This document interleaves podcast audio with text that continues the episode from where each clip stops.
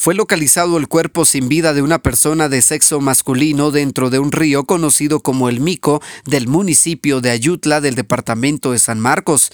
Esta persona vestía únicamente una pantaloneta de color beige. Se desconoce la identidad de esta persona, así como las razones por las cuales el cuerpo apareció en el referido río. Personal del Ministerio Público llegó al lugar para posteriormente llevar el cadáver al INASIF de la ciudad de Tecunumán. Desde Emisoras Unidas San Marcos, David Godínez, primera en noticias, primera en deportes.